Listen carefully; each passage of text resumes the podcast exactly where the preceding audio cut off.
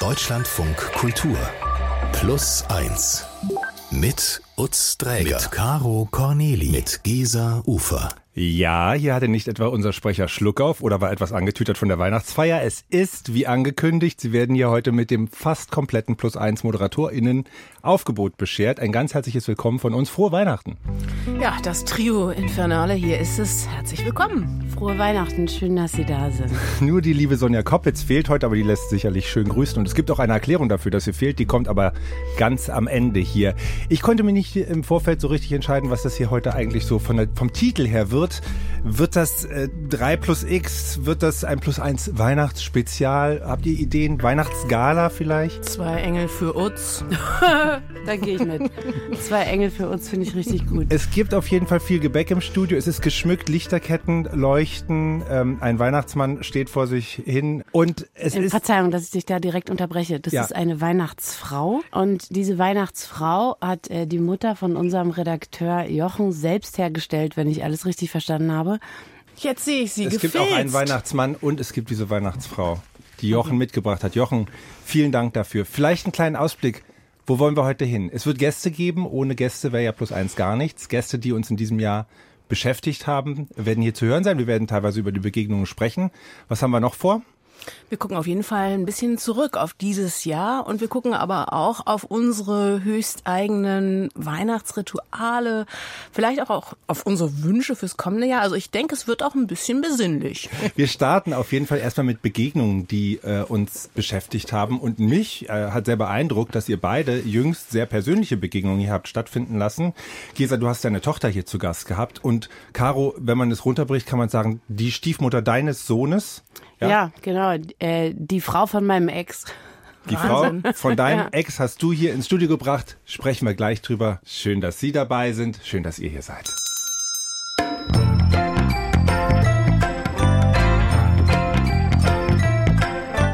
Es gehört ja zum Konzept von Plus Eins, dass wir Menschen aus unserem persönlichen Umfeld hier ins Studio einladen können. Und du, liebe Gesa, hast in diesem Jahr deine 20-jährige Tochter Finja hierher mitgebracht. Wer von euch beiden hatte eigentlich diese Idee? Ehrlich gesagt war das eine Idee, die aus der Redaktion kam. Und ich war erstmal so ein bisschen abgeneigt, weil mir das zu privatistisch vorkam. Finja war das völlig recht. Die nahm das ganz, ganz unkompliziert. Und die kommt ja eben ganz, ganz frisch von einem freiwilligen sozialen Jahr in Tansania, hatte ganz viele Themen und Erlebnisse im Gepäck, die interessant waren einerseits. Andererseits dachte ich, ist es bestimmt mal was Besonderes, wenn man dann wirklich so ein ganz ja, vielleicht intimes Mutter-Tochter-Gespräch hier vom Zaun bricht. Also ich dachte, das wäre vielleicht eine gute Gelegenheit. Ich war ziemlich aufgeregt äh, vor der Sendung, weil ich nicht wusste, ob das jetzt vielleicht viel zu sehr ans Eingemachte geht einerseits. Andererseits wusste ich überhaupt nicht, wie sehr sich meine Tochter wohl öffnen würde, also wie weit die Lust hätte, da wirklich so eine Innenschau zu betreiben. Ja, und dann ist es, glaube ich, doch sehr schön und sehr spannend geworden. So eine kleine Rückschau auf die ersten 20 Jahre, kann man sagen. Äh, Mit ganz viel, ja. Wahnsinnig mutig. Also du hast die Sendung eröffnet ähm, mit der Bemerkung, man würde sich jetzt, also ihr würdet euch jetzt hier darum kümmern, was eigentlich richtig gelaufen ist in unserer Familie und was nicht so. Und da hat sie auch sofort geantwortet. Also es ging sofort tief rein. Wie war das für dich, diese Frage zu stellen, dass es also sozusagen sofort losging? Die Wahrheit ist, dass wir uns natürlich so ganz vage auch schon mal über diese Dinge unterhalten hatten. Also ich äh, konnte doch damit rechnen, dass da jetzt nicht noch die Riesenbombe platzt im Studio. Und ich glaube, es war ja schon auch so eine Atmosphäre, die doch auch von so einer gewissen ja, einfach von so einer Liebe oder von Respekt oder so getragen war. Und äh, das hat mich auch so glücklich gemacht an diesem Gespräch. Das war auch so ein bisschen das Feedback, was kam, dass eigentlich ganz viele, auch Hörerinnen und Hörer, sich nochmal gemeldet haben und gesagt haben, äh, eigentlich eine tolle Idee. Also das mache ich einfach mal nach mit meinem Kind, mit meinem Sohn, oder mit meiner Tochter. So eine Art große Rückschau. Was würde ich eigentlich besser machen oder anders machen mit meinen Kindern? Und ich glaube, das kann sehr reizvoll sein. Und diese Frage stellst du ihr am Ende. Gibt es Sachen, die dir ad hoc einfallen, die du definitiv bei deinen Kindern anders machen würdest? Ich nehme mir für später auf jeden Fall vor, dass ich mehr Zeit für meine Kinder haben möchte. Und das ist halt gar nicht leicht, wenn ich jetzt darüber nachdenke, Ärztin zu werden. Weltretterin? Oh, nicht Weltretterin, was für ein Schwachsinn. Aber wenn ich versuche, ähm, in diese Richtung zu gehen, dann ist das ja vorprogrammiert, dass das ganz schöner zeitlicher Aufwand wird. Und ja, wie kriege ich das alles ein, unter, unter einen Hut? Das muss ich dann sehen. Aber es ist auf jeden Fall mein Plan, mehr da zu sein. Ich bin euch da jetzt nicht mehr böse. Aber ich glaube schon, dass es ziemlich wichtig für Kinder ist, dass auch wenn man schon in der Pubertät ist oder so, dass man die Eltern noch häufig genug zu Gesicht bekommt. Eingemachtes bei plus eins. Und du bist ganz sicher, dass die erst 20 ist, Gisa? Ehrlich gesagt war ich schon als Kleinkind so. Ah, das Wirklich? ist ja wirklich Erstaunlich. derart reflektiert und Ja, erschütternd von Ja, mir aber hat sie es nicht. Ich finde es wirklich toll, weil man euch anmerkt, dass ihr diese Offenheit habt, also dass ihr diesen Austausch, äh, und der bestimmt auch an anderer Stelle vielleicht gar nicht so einfach ist und vielleicht auch mal ein bisschen mehr aufgeladen war. Das deutet sie ja auch an. Ich bin euch für gar nichts mehr böse so und so habe ich es gesehen, das habe ich auch schon mal gesagt so. Aber es ist ja super, wenn man diesen Kanal offen hat. Ich glaube, das ist ja auch gar nicht so einfach immer herzustellen. Ja, und ich glaube, dieses kleine Wort, ich bin euch nicht mehr böse, ist auch nicht ganz unwesentlich, weil wir Zeiten hatten, da hat's extrem gekracht bei uns zu Hause. Und ähm, ja, ich glaube, in ein paar Jahren Abstand hat sich das dann befriedet, aber äh, ja, es war mitunter steinig. Hätte Gesa nicht den Mut aufgebracht, hier in diesem Radiostudio mit ihrer eigenen Tochter zu sprechen, hätte ich es auch nicht fertiggebracht, die zweite Mutter meines Kindes einzuladen.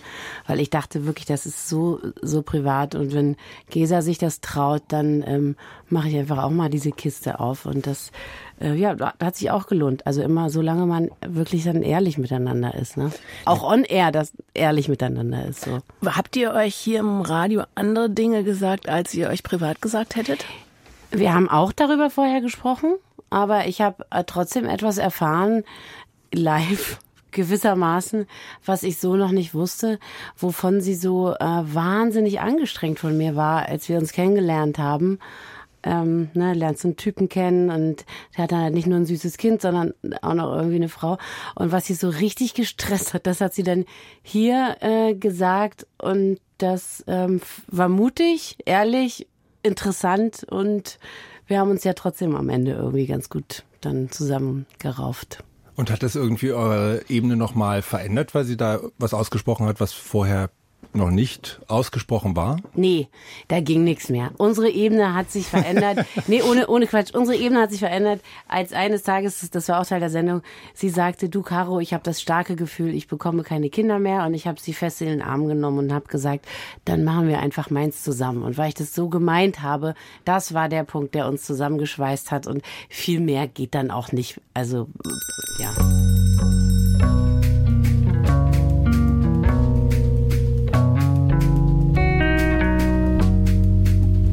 Und hast du Reaktionen von Hörerinnen und Hörern auf diese Sendung bekommen, weil dieses Patchwork-Modell ja viele beschäftigt? Ja, doch ja. Also viele Leute, die da irgendwie so gerührt von waren, keine negativen Reaktionen, obwohl ich damit theoretisch auch gerechnet hätte. Ähm, doch, Leute, die gesagt haben, schön, dass ihr euch das traut und schön, dass ihr auch über die Konflikte geredet habt, ja. Und Gesa, bei dir hatte Finja sich auch nochmal bei unserer Rubrik die Antworten ein bisschen Inspiration gewünscht, groß werdend in Zeiten von vielen, vielen Krisen, selber eigentlich total motiviert und auch fokussiert äh, seiend äh, Richtung Medizin und für Psychologie gehen wollend, äh, wollte sie sich da vielleicht auch noch ein bisschen so einen Rat abholen. Ja, wie man sich als junger Mensch jetzt eigentlich mit seiner Energie am besten ausrichtet. Hat das für Sie irgendetwas gebracht, diese Auseinandersetzung in der Sendung zu dem Thema oder generell diese Sendung? Auf jeden Fall. Also gerade dieses, diese, äh, diese Antwort, die kam dann ja von einer ganz fitten äh, Frau, die bei den Psychologists for Future äh, tätig ist. Und das war eine Organisation, von der ich zum Beispiel überhaupt noch nicht gehört hatte. Und es gibt diese so und so Tätigkeiten for Future eben für allerlei Berufsfelder. Und das ist, glaube ich, wirklich eine richtig, richtig gute Methode, das große Ganze mit dem Konkreten zu koppeln. Also für, für Finja war das äh, genau der richtige Verein. Mhm. Und hat sie dir irgendwas gesagt darüber, wie sie dich als eigentlicher Mama, dann aber als Radiomoderatorin im Studio erlebt hat, wie das für sie war? Ich glaube, dass wir das lustigerweise hingekriegt haben, doch relativ authentisch so zu sprechen, wie wir zu Hause aussprechen würden. Und ich glaube, dass sie völlig verblüfft war, dass man hier alles nur einmal und direkt aufspricht, weil sie auch schon mal beim Kinderhörspiel war und da musste man alles zehnmal aufsprechen. Und als wir fertig waren, war sie so, ey, sollen wir das jetzt nochmal machen?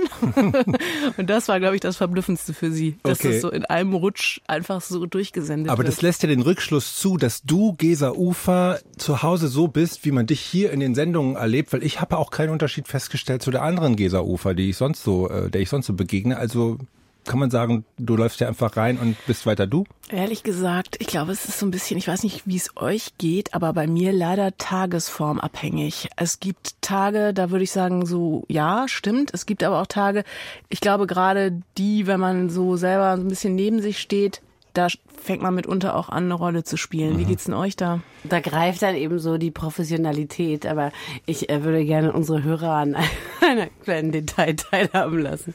Einmal äh, im Jahr, da trifft sich die Plus eins Redaktion. Da setzen wir uns alle an den Tisch ne, und dann quatschen wir, weil wir uns auch tatsächlich authentisch gerne haben. Die letzten drei, die in diesem Jahr übrig geblieben sind, waren Gesa Ufer und Träger So und haben wir Caro uns Cornelis. qualifiziert für das hier. Und, äh, und da waren wir so emo und so süß miteinander. Und dennoch ähm, habe ich diese On-Air-Charaktere noch wieder erkannt, dass ich persönlich glaube, dass wir schon, ich glaube, ich kann, dass wir uns alle drei sagen, nah dran sind an dem, äh, was wir auch wirklich sind. Das war ein schöner Abend mit euch, Leute. Ja, Ja. das sehe ich genauso. Jetzt kommen mir die Tränen.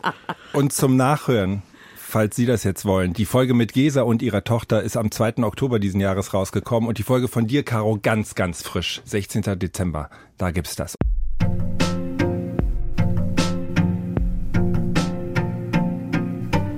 Gehen wir in die Kirche rund um Weihnachten? Das ist ja so eine Frage, die sich vor allem Leute stellen, die vielleicht sonst nicht so häufig miteinander feiern.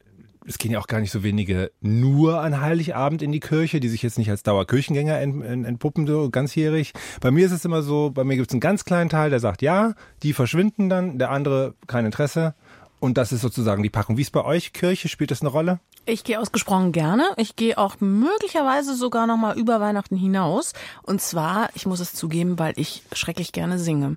Und ich mag einfach extrem gerne diese Stimmung, die Musik, äh, dieses Runterkommen. Also es hat sowas wie, ja, was das Meditative daran mag ich vor allem. Ja, das ist tatsächlich wahr. Also da ist eigentlich kein Bling-Bling.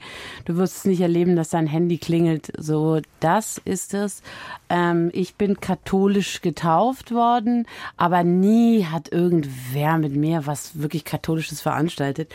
Und irgendwann vor ein paar Jahren da, da fühlte ich mich so verloren und dachte, wo ist eigentlich der Fixpunkt im Leben? Und da fiel mir ein, im Grunde genommen, die katholische Kirche gibt doch schon so einen ganz guten Regelkatalog vor, ja. Mach dit und dit und dit und dit nicht, dann kannst du so verkehrt nicht sein. Und da dieser Logik folgend bin ich äh, mit meiner Tochter und jetzt haltet euch fest, wirklich fast jeden Sonntag gehen wir 12 Uhr in die Familienmesse. Und die Nein. macht das mit? Ja, die ist fünf, die liebt ihr Halleluja. Die, die, ist, die wartet immer, bis das Halleluja kommt. Und ähm, mittlerweile, also ne, genau was du sagst, das, das Meditative, die Stimmung da, das Gemeinschaftliche und, und dass man sich auf so eine Art immer willkommen fühlt. Ob das jetzt an einem Glauben von mir wirklich was gemacht hat, kann ich nicht sagen. Aber ich kann sagen, dass ich mich da wohlfühle und dass ich mich auch freue, äh, meiner Tochter diese Werte sozusagen vermitteln zu können. Und alles, was an der katholischen Kirche dranhängt, was nicht so geil ist, das müssen wir ja nicht mitmachen. Bei mir war es auch in diesem Jahr wieder so, ich muss es sagen, dass die ganze Zeit keine Weihnachtsstimmung aufkam, bis ich das erste Mal am vierten Advent in so einem Krippenspiel saß und auf einmal tatsächlich dieses wohlige Gefühl wieder auftauchte. Ja. Werde ich alt? Nein. Nein, nein. Die haben bei uns, darf ich noch mal eine schöne Sache erzählen, die haben bei uns eine ganz süße äh, Tradition. Und zwar äh, vor drei Wochen tauchte ein Reisekoffer auf, äh, vorm Altar. Und der wurde dann geöffnet. Und dann hat der Pfarrer äh, Cornelius gesagt, ja, jetzt wundern Sie sich, was ist in dem Reisekoffer. Da waren äh, Josef und Maria drin, so, so groß, 60 Zentimeter groß oder so. Und dann hat er gesagt, die beiden gehen jetzt in dem Koffer auf Reisen durch die Gemeinde und es wird sozusagen deren Reise nach Bethlehem auf eine Art und Weise nachvollzogen. Und immer, wenn das übergeben wird, können Gemeindemitglieder sich kennenlernen, gemeinsam essen und, und sich begegnen. Und ja, sowas macht bei uns die Kirche und all das gefällt mir wirklich gut, muss ich sagen. Wir sprechen jetzt auch mit jemandem, der uns schon längst hören kann, den ich jetzt hier in diese Runde mit reingeholt habe, bei dem Religion auch eine wichtige Rolle spielt, nur nicht die christliche. Hallo Tenzin. Hallo. Tenzin, Hallo. Tenzin Pedro ist uns zugeschaltet. Du bist buddhistischer Mönch, lebst hier in Berlin. Du warst hier in diesem Jahr schon zu Gast als Experte und als eben als Gast. Wie verbringst du denn in der Regel die Weihnachtstage? Naja, vor Corona bin ich eigentlich regelmäßig nach Gotha gefahren zu meiner Familie. Also der Rest von meiner Familie, der übrig ist. Und da habe ich eigentlich die Zeit genossen. Zu Weihnachten fahren die Leute alle ein bisschen runter, haben mehr Zeit füreinander. Und wie soll ich das sagen? Es entsteht eine friedliche Atmosphäre, wo man sich ganz gut unterhalten kann, miteinander ins Gespräch kommen kann, sich näher kommen kann. Und dieses Gefühl von, dass die Leute Zeit füreinander haben, dass man gemeinsam ist, sich gegenseitig zuhört, das fand ich hilfreich und schön für Weihnachten generell auch ein Gewinn für die Gesellschaft. Wie unterscheidet sich denn dein Weihnachten von, sagen wir jetzt mal, meinem eher christlich geprägten Weihnachtsfest? Naja, erst muss ich sagen, ich bin ja froh zu hören, wie viele von euch Freude daran haben, in die Kirche zu gehen, welche Erfahrung, Prägung und Unterstützung das gibt. Und ich habe so gedacht, oh Gott, damit ich jetzt hier wahrscheinlich der ja voll negativ ist, mhm. weil meine Kindheitserfahrungen mit der Kirche sind wirklich nicht gut. Mhm. Ich habe mich da gequält bei den Messen und als wir draußen standen als Kinder, da Pfarrer mir eine mit der Hand ins Gesicht geschlagen, weil ich halt drinnen sein sollte und sowas alles. Mhm. Also äh, ich bin sozusagen rettungslos verbrannt, mhm. was diese Sachen betrifft.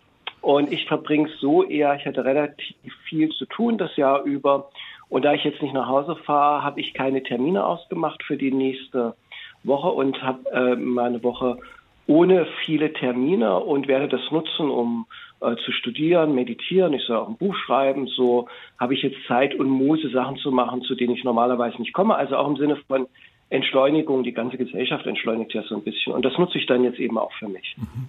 Und dieses Schenken oder beschenkt werden, was spielt das für dich eine Rolle jetzt an Weihnachten oder auch sonst grundsätzlich als buddhistischer Mönch? Eigentlich nur insofern, ähm, dass man sich halt gut überlegen muss, was jemand anders gut gebrauchen könnte, was immer gar nicht so einfach ist. Weil meines Erachtens nach, bis auf Leute natürlich, die in Armut leben, sind die meisten Menschen eher übersättigt in unserer Gesellschaft. Und man weiß ja gar nicht, was der andere wirklich gebrauchen kann. Und äh, ich selbst brauche auch nichts. Also für mich, mich würde das eher in Stress setzen. Und das war durchaus ein Punkt auch, warum ich mich gedacht habe, okay, eigentlich sogar ganz gut, wenn ich nicht nach Hause fahre, muss ich mir keine Gedanken um die Geschenke machen für die mhm. Verwandtschaft. Du warst immer wieder auch in Gefängnissen unterwegs, weil du da Kurse äh, äh, anbietest. Machst du das auch aktuell?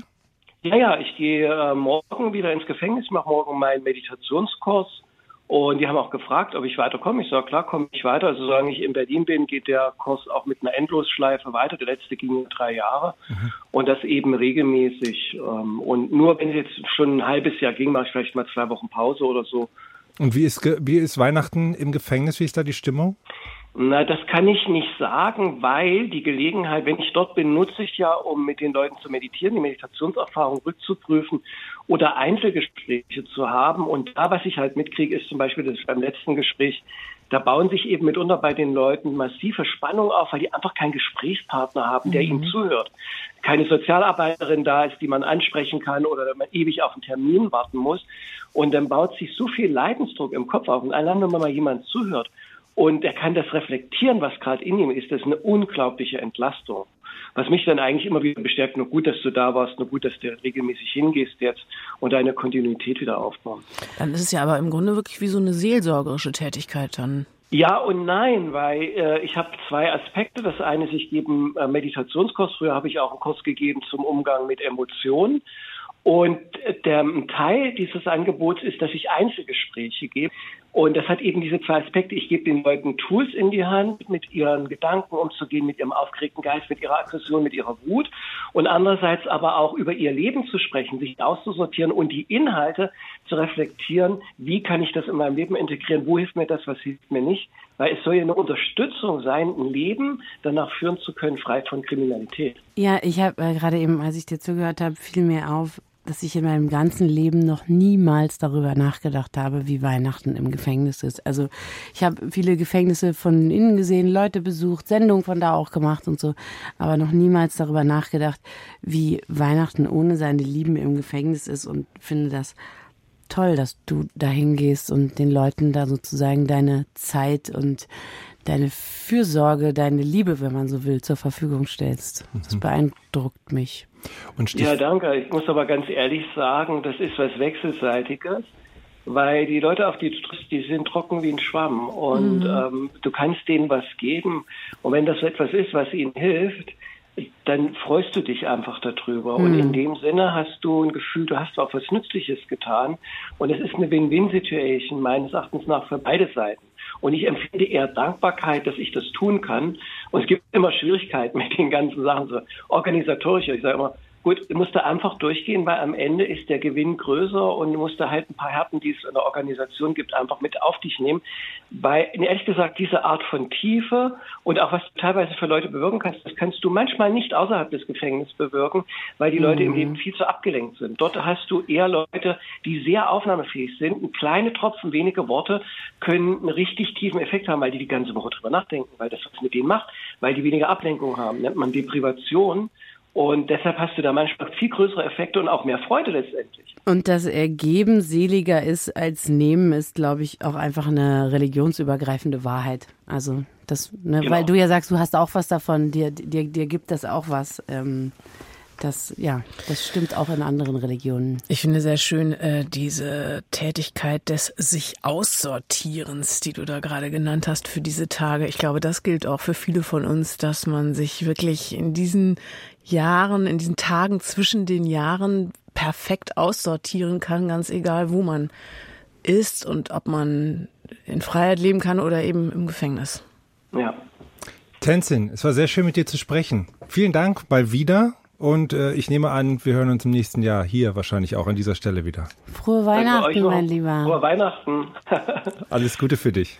Danke. Tschüss. Tschüss. Tenzin Pelcher war hier zu Gast bei Plus Eins. Ich mache das jetzt nicht als Dauerwerbesendung, also eigentlich schon. Äh, am 3. Juli diesen Jahres war die Folge, die wir mit ihm aufgezeichnet haben. Ich fand wirklich also auch persönlich eine sehr bereichernde.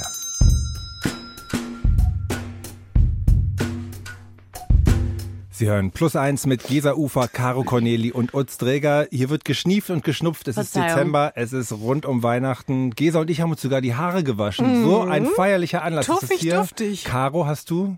Haare gewaschen? Ja. Ich habe nicht mal geduscht. Oh Mann. okay. Willkommen bei unserem Weihnachtsspezial. Wir haben hier das ganze Jahr über Gäste und es ist manchmal gar nicht so einfach, ist meine Erfahrung, auch Menschen dazu zu überzeugen, hier ins Studio zu kommen, weil das natürlich ein großes Ding ist, hier mal so richtig loszuerzählen. Wie ist es bei euch? Gefällt es euch leicht, die Menschen hier hinein zu bitten? Bisher hatte ich eigentlich immer Glück, muss ich zugeben. Ich überlege gerade ganz scharf. Nee, ich habe bisher alle meine Wunschkandidaten und Kandidatinnen hierher schleppen können. Und wie läuft das bei euch ab? Also ich meine, scrollte durchs Telefon, das hatte nämlich äh, Sonja mal erzählt, dass sie das sozusagen so, so findet ja. diese Gastsuche statt und dann denkt ihr, ach, der Franz, den nehmen wir mal. Ähm, oder ist das mehr, dass ihr an irgendein bestimmtes Thema denkt und denkt, ja, ich würde mal gerne über, weiß ich nicht, die Liebe sprechen oder so? Bei mir ist es eindeutig so, dass ich durchs Leben renne und wenn ich jemanden äh, treffe oder ein tolles Gespräch habe, dann habe ich sofort diesen Filter im Kopf. Ha, da. Das ist mein nächster Gast. Hör mal, Zack. ich habe eine Radiosendung. Genau. Ja, ja, also das äh, läuft tatsächlich bei mir ähnlich ab, weil man muss ja auch mal sagen, nach jetzt über drei Jahren plus eins, irgendwann äh, gehen einem die engen Freunde und Bekannten aus. Äh, wobei man einem dann manchmal auffällt, um eine bestimmte Ecke hat man noch gar nicht gedacht, ja. Also die äh, Frau von meinem Ex einzuladen, das ist mir ja auch erst dann vor ganz vor kurzem eingefallen. Aber äh, man, an manchen Leuten muss ich richtig lange graben. Mhm. Ist denn durch diese Begegnung mit der Frau deines Ex-Freundes äh, irgendwie wie so, so, so eine neue Grenze auf, wo jetzt ganz viele neue Charaktere in Frage kommen? Nee. Äh, die du vorher nicht ran wolltest? Nö. Nö, das nicht, nee. Das ist immer, das fällt einem vor die Füße oder nicht. Manchmal ist es richtig, richtig schwer, jemanden zu finden. Dann rückt der Termin näher, dann weiß man nicht, wer es ist. Und manchmal weiß man schon über Monate, wer alles kommt. Das ist ganz unterschiedlich. Und wir beide haben uns länger mal unterhalten. Das war, glaube ich, schon Anfang diesen Jahres. Äh, und da haben wir gesagt, wir würden so gerne mal einen Polizisten einladen. Ja, ich und kann, wer der Schnellere ist, hat gewonnen, ne? Genau. Und ja. mein, mein Kumpel Benedikt aus Köln hat sich nicht zurückgemeldet auf meine Mail. Benedikt, ähm, aber bei dir ging das ein bisschen besser. Ja, ich hatte hier einen Polizisten zu Gast und was für ein sympathischer Mann war das denn bitte? Das ist ja auch mal der bedeutende Unterschied. Also mir muss ja als Polizist nicht alles gefallen, was andere sagen, aber solange es deren Meinung ist, die sie ja zum Glück, Gott sei Dank, frei äußern dürfen bei uns, mhm. auf Grundlage unserer ähm, Verfassung, dann muss ich das halt schlucken. Ja. Das ist ja auch so, dass ich ähm, äh, entsprechende Demo-Erfahrung habe, nicht nur als junger Mensch, sondern auch als Polizist dann, weil ich die dann begleite und gerade auch eingesetzt werde als Kommunikationsbeamter. Und ähm, da sehe ich halt auch, wie viele KollegInnen von mir total aus dem Leim gehen und sich triggern lassen und einfach auch sagen, ah, das gibt's ja gar nicht. Aber das, das muss ich halt differenzieren können. Wie ist das mit dir? Beschreib mal so eine Situation. Demonstrant steht vor dir, brüllt dir irgendwie eine Beleidigung ins Gesicht. Was machst du? Also das ist einerseits das, dass es äh, beleidigend ist ähm, oder etwas, was halt mir an die Ehre geht oder ganz klassisch auch, dass man gar nicht mit mir redet. Das ist ja so eine Non-Kommunikation, die dann halt auch äh, was wiederum sagt. Und damit muss man erstmal klarkommen. Und was machst du dann ganz ich sage mir natürlich, dass das jetzt nicht, ähm, der Mensch kennt mich ja gar nicht, der weiß ja gar nicht, wer ich bin. Vielleicht würde er mich kennen, fände er mich cool oder wird mit mir Sport machen, einen trinken gehen oder so. Das ist halt wirklich die Uniform, das, was ich repräsentiere. Was würdest du dann zu so jemandem sagen? Also du stellst fest, der dreht sich zum Beispiel weg. Das nimmst du als verletzend wahr oder so als unkommunikativ. Was sagst du dann zu dem? Ich kann ihm nur das Angebot machen, dass wir über die Sache an sich sprechen. Mhm. Natürlich habe ich auch die Möglichkeit, ihm, weiß ich nicht, eine Zigarette, einen Bonbon anzubieten und dass man irgendwie auf eine andere Weise ins Gespräch kommt. Also ein Stück weit ist das ja auch eine Ablenkung. Aber auch, ich, ich gehe aus meiner Rolle raus. Ich bin jetzt Ja. nicht nur so der Repressionsroboter, der da steht, sondern ich bin halt auch Mensch. Ich, Aber du ich, äh, gehst total aus deiner Rolle raus, wenn du jemandem einen Bonbon oder eine Zigarette gibst. Ja, das ist halt schon etwas, ähm, ich glaube, das wurde uns auch vermittelt da damals in diesen Seminaren. Aber ähm, naja, es ist ja nicht verboten. Polizist darf halt auch mal einen Bonbon spendieren. Und, Ja, ähm, denk mal, man, es fühlt sich an, als wäre es verboten. es ist auch verrückt, ne? wenn du auf so einer Demo bist, alle schreien Mhm. rum, ganz Berlin hast die Polizei und dann stehen halt auch doch militant wirkende Leute, die demonstrieren und die Und Polizei ist ja, Bonbons. ist ja auch nicht so äh, soft unterwegs. Sie stehen ja, oder wir stehen ja halt auch da mit irgendwelchen Westen und mit Waffen und dann ist das schon auch so ein, so ein Bruch in der Szene und das Ja. finde ich eigentlich immer ganz gut. Ja, das ist wirklich ein Bruch. Ist ja toll. Caro Corneli im Gespräch mit Oliver von Dobrowolski, also genau, nicht nur jemand, der äh, sehr besonnen und sehr menschlich wird oder wirkt auf Demonstrationen, sondern das ist eigentlich das Besondere an ihm, sich ähm, gegen, gegen Nazis und gegen Racial Profiling und gegen jede Form von Ungerechtigkeit innerhalb der Polizei stark macht. Und zwar nicht, indem er raustritt aus dem Verein, ein Buch schreibt, mit dem Finger auf die zeigt, ins Radio geht, sondern wirklich, er bleibt da drin, er sagt von innen heraus, ich bin mit euch nicht einverstanden. Er fährt mit diesen Leuten auf Streife, die ihn hassen. Und das finde ich mutig und fantastisch und das bewundere ich einfach an dem Typen. Außer, dass er Leuten noch, noch Kaugummis und Bonbons anbietet auf Demos. Ich finde es so lustig, dass ihr beide äh, diese Idee hattet, einen Polizisten einzuladen. War das denn jetzt so ein Polizist, wie du dir einen Polizisten vorher vorgestellt hast? Gar nicht.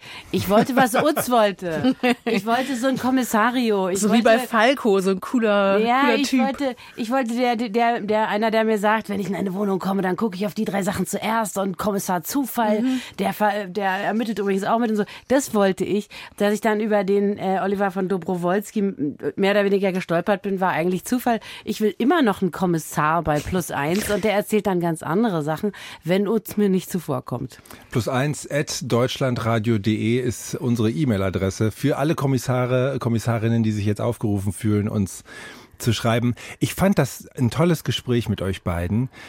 Ich wusste ihn nicht ganz einzuschätzen. Er tat mir nämlich ein bisschen leid, weil er hat so viel Haltung und Ideen und Ideale, aber der kriegt ja auch echt ordentlich was ab. Ja. Und ich wusste nicht, also ich, mir war nicht so richtig klar, also es klang manchmal so, als wäre er auch mit einem Schritt doch draußen aus der Polizei, aber einfach weil er es nicht mehr aushalten kann. Äh, ja, ja, das habe ich ihn auch gefragt und auch, äh, wo die Kraft dafür herkommt. Und das hat er, glaube ich, also einmal mit, mit einer liebevollen Familie und, ne, und, und mit einem ausgeprägten Gerechtigkeitssinn hat er das erklärt, aber auch einfach mit einer Überzeugung und zwar der Überzeugung, dass du die Dinge von innen heraus besser verändern kannst. Also ich will jetzt nicht, Superheld ist ein total abgedroschener und bescheuerter Begriff und den möchte ich eigentlich nicht in den Mund nehmen. Mir fällt nur gerade nichts Besseres ein. Jemand, der über seine Grenzen geht, um Sachen besser zu machen. Das ist Oliver von Dobrowolski. Schöne Grüße an der Stelle.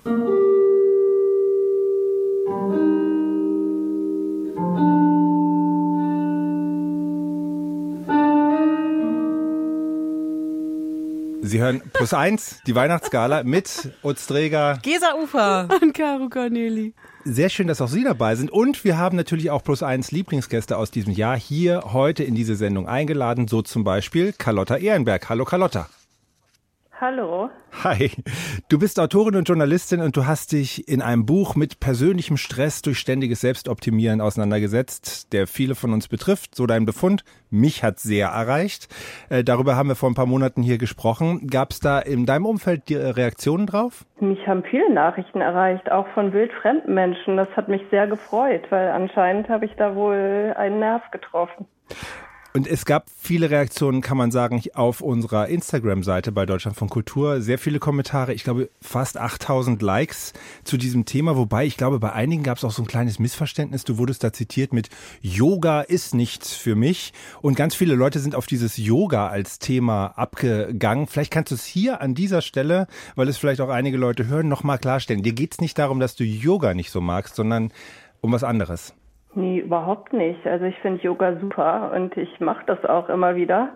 Und äh, es hilft mir auch. Ähm, das Ding ist gar nicht so sehr, ähm, dass wir Yoga machen, sondern wie wir oft Yoga machen. Ich jedenfalls äh, renne oft zum Yoga und komme da keuchend an und ich habe den Kopf voll mit tausend Sachen und äh, schaffe das oft gar nicht, mich darauf zu konzentrieren. Und das war der Grund, warum ich gesagt habe, Yoga ist oft für mich schlecht, weil danach gibt es, wenn ich so zum Yoga komme, dann geht es mir danach nicht besser, sondern schlechter, weil ich denke, scheiße, ich krieg nicht mal das hin, mich hier zu entspannen. Okay, also es geht um diese Selbstoptimierungsfalle. Ist die hier im Studio Menschen bekannt? Zu viel Pilates, Nein, Yoga, nie gehört. Ja, natürlich, klar. Peeling, Paarberatung, Psychotherapie. Definitiv. Also ich muss nur gerade daran denken, dass mir mal so ein anthroposophischer HNO-Arzt gesagt hat, Yoga wäre überhaupt nichts für mich, weil das viel, viel zu introspektiv sei. Und ich sollte mir lieber was Du suchen, wärst was mehr mich so ein von mir selbst oberflächlicher Typ. Ja. was mich mehr von mir ablenkt. Nein, aber nochmal, Carlotta, was, was kriegt man denn da für Tricks an die Hand, äh, da rauszukommen aus dieser, aus dieser Nummer? Ich habe keinen Ratgeber geschrieben und das auch ganz bewusst nicht, weil ich glaube oder ich bin eigentlich davon überzeugt, dass diese Ratgeberwut ähm, äh, noch mehr dazu führt, dass wir uns in Stress fühlen, weil wir ständig an uns rumlaborieren. Also ich für mich persönlich ähm, mache jetzt eher weniger als mehr. Und äh, hast, lehnst dich da in diesem Sinne auch zurück. Jetzt ist Weihnachten vielleicht aber die, genau die Zeit, wo man in Richtung Optimierung ganz schön doll nochmal ordentlich auftritt. Also äh, da muss man ja auch diese Grätsche hinkriegen zwischen irgendwas äh, Entspanntes, megamäßig zu organisieren. Alle Befindlichkeiten äh, müssen irgendwie getroffen und erfüllt werden und Wünsche auch. Und man kriegt das erste Tofu schon an den Kopf geworfen, wenn man irgendwie von Gänsen redet, die man auftischen möchte.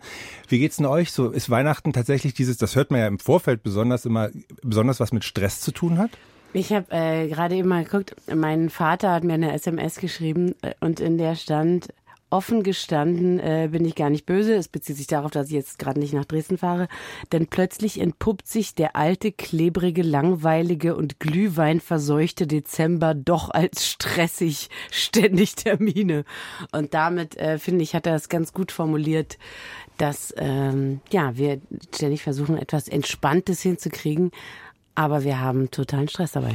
Ich finde so interessant, mir kommt es so vor, als müsste man auch in diesem Fall wieder viel mehr miteinander reden, weil ja im Grunde alle unter demselben Phänomen leiden, aber man dann offenbar doch nicht so ist in der Lage, dass man sich darüber einig ist, zum Beispiel die Geschenke einfach mal wegzulassen. Also wenn man sich mit allen Beteiligten im Vorfeld darauf einigen könnte, Kinder, dieses Jahr machen wir es uns wirklich plüschig und dieses Jahr lassen wir alles weg, was die anderen stressen könnte, zum Beispiel die Geschenke, dann könnte das richtig was werden. Aber dadurch, dass oft so ein Ungleichgewicht kommt und dann eben doch die Mutter mit dem Riesengeschenk auf einmal da irgendwie um die Ecke kommt und man selbst äh, steht blank da, das finde ich irgendwie das Anstrengende. Ist das für dich eine Option, Carlotta? Einfach mal weglassen, die ganze Geschenkesache? Ich habe darüber sehr stark nachgedacht. Ich habe übrigens auch schon mal einen Film da, darüber, dazu gemacht. Da geht es um zwei Schwestern, die sich ziemlich aufreiben, um das Weihnachtsfest wieder so zu inszenieren, wie das die Mutter immer gemacht hat, äh, die es nicht mehr gibt. Tatsächlich ist das auch so ein bisschen meine Geschichte. Und ähm, ich habe aber gerade jetzt in diesen Wochen oft die Idee gehabt, dass es eigentlich total wichtig ist, dass wir all diese Rituale haben. Weil es einer der wenigen Momente im Jahr ist, in dem Menschen zusammenkommen. Und das nicht nur in der Familie, sondern auch oft Belegschaften, die sich sonst nie untereinander sehen. Und ehrlich gesagt finde ich auch das Schenken total wichtig. Mhm weil das auch eine Form der Anerkennung ist. Okay, aber welchen Teil an Weihnachten, wenn nicht die Geschenke, könnte man denn dann jetzt noch weglassen? Tatsächlich denke ich eher so an den ganzen Rest. Warum nicht mal weniger arbeiten, diese Sachen zurückstellen? Natürlich hat es auch, also das, das spiegelt sich auch in so meinem Film wieder, weil da ist so die jüngere Schwester, die dann auch mal anregt, komm, lass uns das doch mal lassen, irgendwie mit den Kartoffelklößen, kann ja auch mal Sushi sein und so.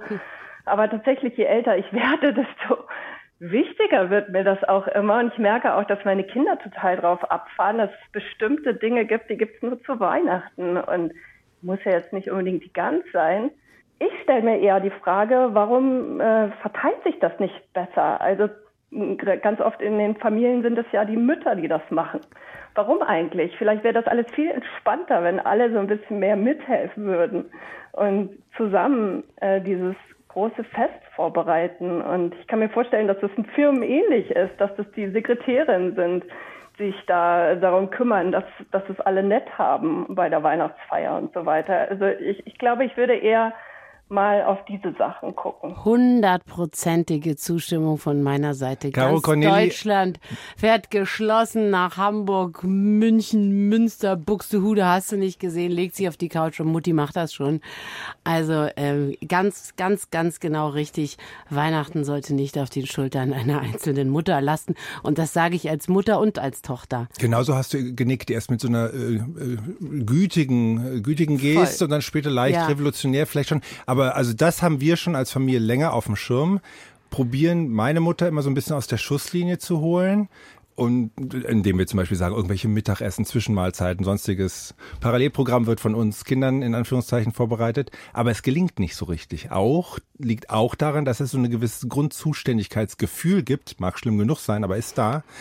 Also das sozusagen braucht zwei Teile. Die eine, die eine Seite muss sozusagen äh, in die Lücke gehen und die andere Seite muss diese Lücke auch erstmal lassen. Gesa, wie ist bei dir? Ehrlich gesagt, äh, uns gelingt ja vieles nicht, aber das gelingt uns ausnahmsweise mal ganz gut. Also wir äh, laden viel auf meiner Schwiegermutter ab, aber äh, das Kochen zum Beispiel übernehmen komplett wir. Und ihr macht auch wahnsinnig viel Spaß, dass sie da so eine Art MC ist. Also MC. sie, sie, sie äh, liebt diese Rolle auch und äh, liebt das, die Wohnung zurechtzuschnuckeln und ordentlich zu putzen und zu feudeln und so. Das alles ist nicht so meins. Dafür koche ich lieber und mache dann lieber die Einkäufe und so. Also wir kriegen das echt gut verteilt, glaube ich. Ja. Und mein Mann kocht brav. Und Carlotta, würdest du sagen, du guckst auf relativ stressfreie Weihnachten durch all deine Einsichten und die Beschäftigung damit? Ja, ich fahre auf jeden Fall gut mit meinem Plan, keine Pläne zu haben. Wir haben alles abgesagt. Wir hatten tatsächlich was geplant und haben es abgeblasen. Wie und jetzt? Kein Weihnachten. Du hast zwei Kinder. Doch, doch. Nee, wir feiern Weihnachten, aber wir fahren nicht weg und Ah. äh, machen das eher klein und ähm, werden spontan Freunde treffen und mal gucken. Carlotta, dann vielen Dank, dass du heute bei uns warst. Dir schöne ja, Tage. Ja, wünsche ich euch auch frohe Weihnachten. Vielen. Dank. Tschüss. Tschüss. Tschüss. Tschüss. Eine von vielen tollen Gästen hier bei Plus Eins. Ich weiß nicht, ihr habt euch ja auch für diese Sendung überlegen müssen, wen wollt ihr vielleicht über was, welche Begegnung wollt ihr sprechen oder wen, wen ladet ihr vielleicht noch dazu? Also es finde ich, ich bin so dankbar dafür, dass es so viele Menschen immer wieder gibt, die sich hier mit einem ins Studio setzen. Das will ich an dieser Stelle auch auf jeden Fall loswerden.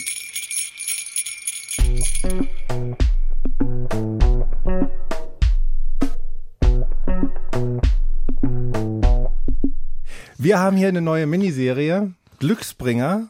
Bei Glücksbringern denken viele da irgendwie an Aberglauben und Esoterik. Äh, aber mehr Menschen als gedacht. So unser Befund tragen zum Beispiel so einen Stein oder so einen Ring bei sich. Wie ist es bei euch? Ich glaube, ich hatte viel zu viel Angst, dieses Ding zu verlieren. Ich traue mich sowas nicht. Da bin ich zu abergläubisch. Was? Ja. Wirklich?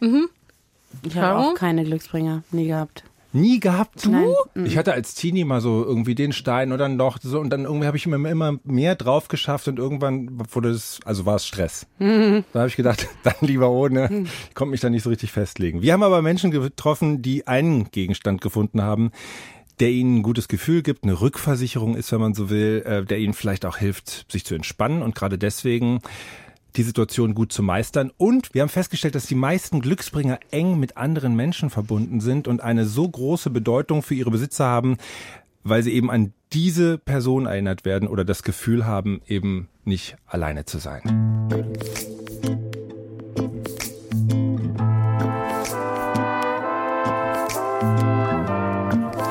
Mein Talisman ist ein Goldkettchen und an diesem Goldkettchen hängt ein 10-Mark-Stück aus dem Deutschen Kaiserreich.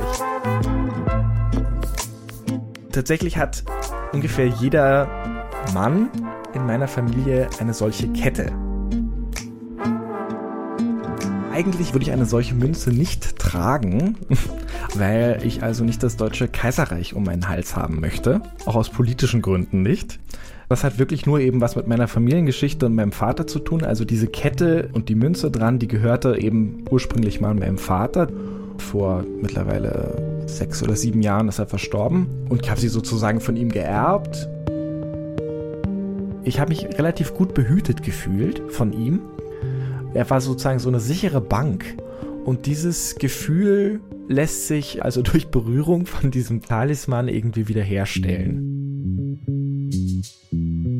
Die Kette ist beides, nicht Talisman und dann aber auch irgendwie so ein Überwachungsinstrument. Also es kann passieren, dass wenn ich irgendwie private Momente erlebe, vor allem romantischer Natur oder so, dass mein Vater Zeuge wird, dass ich diese Kette an meinem Hals spüre und mir so denke, okay, jetzt ist er mit dabei, aber eigentlich will ich ihn gar nicht mit dabei haben. Wenn ich die Kette mal nicht anhabe, was sehr selten nur vorkommt, dann fehlt mir irgendwas. Und dann fühle ich mich irgendwie unsicher. Und ich bin eigentlich kein abergläubischer Mensch, aber wenn mir was passieren sollte, dann wenn ich die Kette nicht trage. Also sterben werde ich mit dem Ding wahrscheinlich um den Hals. So wie mein Vater halt auch. An euch beide und an alle anderen mal eine Quizfrage. Was haben sich die Deutschen für den Heiligabend 2022 als Tätigkeit vorgenommen? Also was haben sie geplant? War eine Umfrage unter über 1000 Erwachsenen im Internet im November. Was haben die sich vorgenommen für Heiligabend? Was sind die wichtigsten Top 3 Sachen, die die Deutschen sich vornehmen? Ich habe die Frage verstanden. Ich möchte lösen. Bitte. Fer Fernsehen. Ja, futtern. F, F und da fehlt noch ein F. Aber das, aber das sagen wir ja nicht. Okay, also tatsächlich Fernsehen ist auf Platz 3. 38 Prozent sagen, sie wollen Fernsehen. Platz 2 ist Besuch von der Familie bekommen oder die Familie besuchen. Und Platz 1 ist Geschenke, Bescherung. Ja. Ja gut, aber das ist ja nur naheliegend. War das nicht schon immer so? Interessant fand ich äh, tatsächlich Besuch des Gottesdienstes auf neunten Platz. Weit abgeschlagen. 11 Prozent machen das tatsächlich. Was gibt's denn sonst noch im Was ist- Ranking? Im Ranking, im Ranking gibt's noch Musik hören, Vorbereitung vom Essen, großes Festmahl, das sind irgendwie auf dem sechsten Platz 25 Prozent noch. Und ganz hinten kommen dann noch Besuch vom Christkind oder Weihnachtsmann. Ich wollte gerade sagen, was ist denn eigentlich aus diesem, das Kind sagt ein Gedicht auf? das kommt dahinter noch. geworden? Lesen der Weihnachtsgeschichte oder Gedichte auf Sagen der Kinder, 7 Prozent beziehungsweise 8. Und Habt ihr das eigentlich, der äh, habt, habt ihr das in eurer Biografie erlebt? Das Gedichte aufsagen? Habt ihr? Ja, und ich fand das so schön.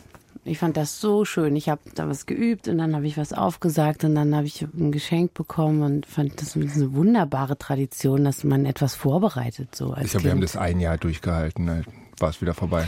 Also ich habe nur ähm, Lieder auf der Blockflöte vorbereitet und es gibt noch heute Bildmaterial, wie ich mit so ge- geflochtenen Zöpfen und so äh, leicht schräg gelegtem Kopf mit meiner Großmutter Blockflöte spiele und alle anderen auf diesem Foto haben so schmerzverzerrte Gesichter.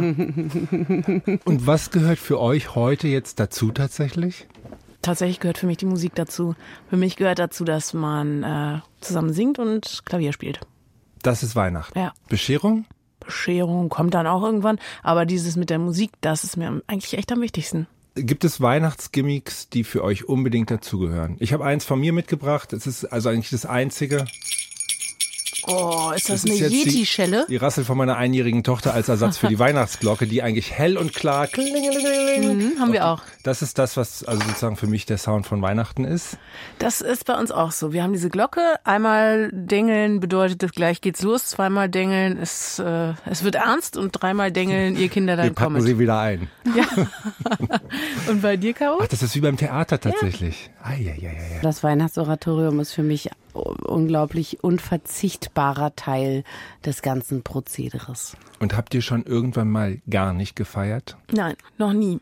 Ich habe einmal mit meinem Vater und meiner Schwester zusammen sind wir am Heiligabend losmarschiert und haben uns angeguckt, wie Leute feiern, die nicht feiern. Äh, das war in den 80er Jahren in der Weltstadt Osnabrück und da muss ich auch im Nachklapp sagen, dass so eine Stadt wie Osnabrück total homogen war. Also wir haben richtig lange suchen müssen, um Leute zu finden, die nicht christlich feiern. Und das war so eine Veranstaltung in so einem Kulturzentrum, wo eben alle zusammenkamen, die Lust hatten, sich zu treffen und nicht christlich waren. Und das war, hat mich total berührt damals. Und gibt es irgendwas, was Weihnachten für euch auf gar keinen Fall passieren sollte? Ich fand's immer blöd, wenn meine Mutter die Kippen gegriffen hat und die Wohnungstür zugeknallt hat und dann eine Dreiviertelstunde nicht wiederkam. Oh, ich gehe mal eine rauchen und dann. Nee, einfach so, ihr nervt mich alle so. Und dann äh, hat sie die Zigaretten genommen, dann war sie weg. Streit. Streit. Ich weiß, dass meine Eltern immer größten Wert darauf gelegt haben, dass wir Weihnachten als Kernfamilie feiern und dass das nicht gern gesehen wurde, wenn wir Kinder noch eben Raven gegangen sind nach der Bescherung. Und das habe ich mir vorgenommen, will ich anders machen. Also ich finde dieses hermetische Weihnachten so in der Kernfamilie, das das muss nicht sein. Naja, aber dann ist ja auch blöd, wenn die irgendwie die Kleinen dann die Feiertage im Stollen liegend verbringen, weil sie den Kopf nicht mehr hochkriegen. Aber also gut, kann man ja mal gucken. Kannst ja mal in einigen Jahren berichten, wie es dir da, da mit dieser Policy ergangen ist. Vielen Dank.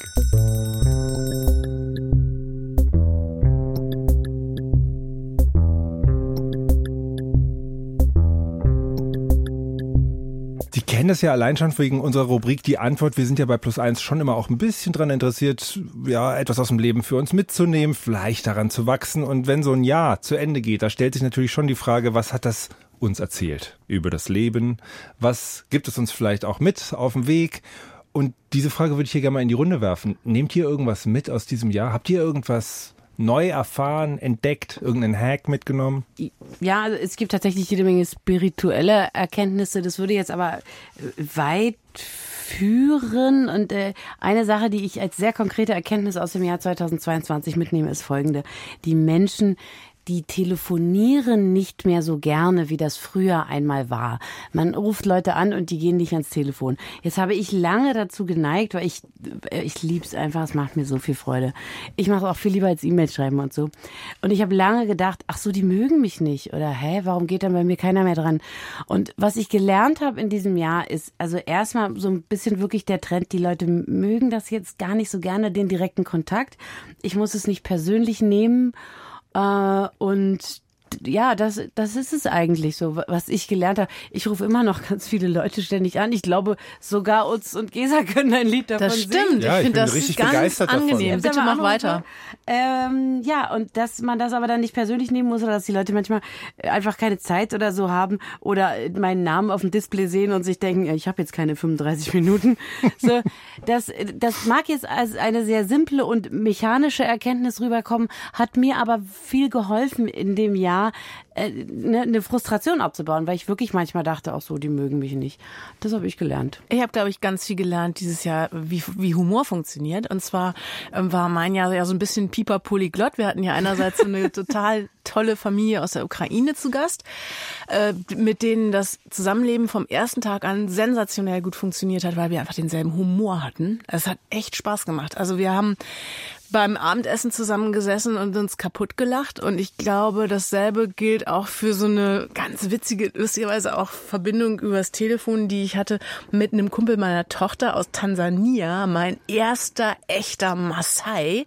Mhm. Der war Türsteher oder wie man sagt, Security äh, in diesem Zentrum, in dem meine Tochter ihr freiwilliges soziales Jahr gemacht hat. So ein richtiger Maasai-Krieger, ja, mit so einem tollen Stoffumhang und so einem multifunktionalen Stock. Die können ja so ganz viel mit ihren äh, Stöckern, äh, sind also richtig so stolze Nomaden und Krieger.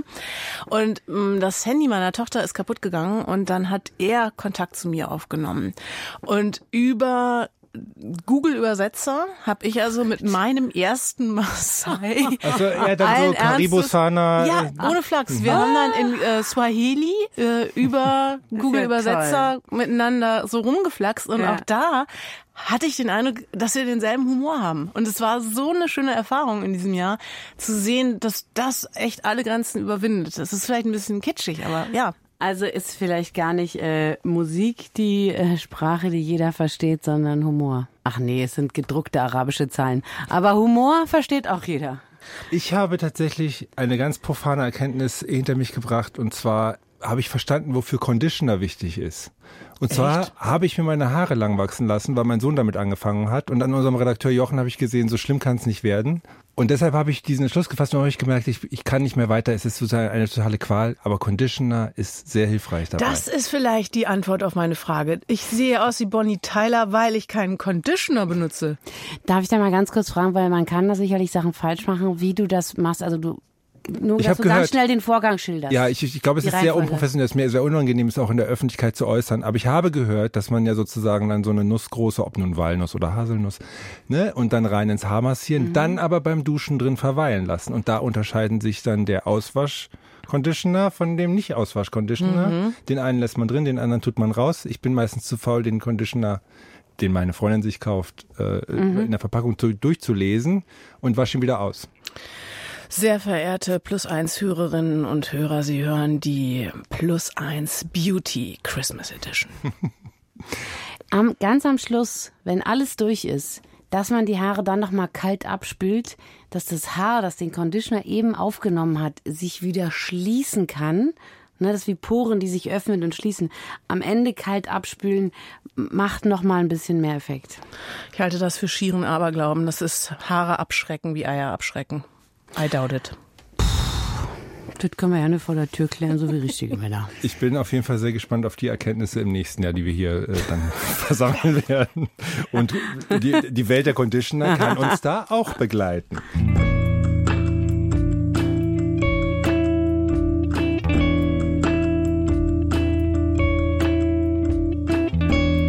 So, liebe Gesa, liebe Caro, eine Person hat heute sehr gefehlt.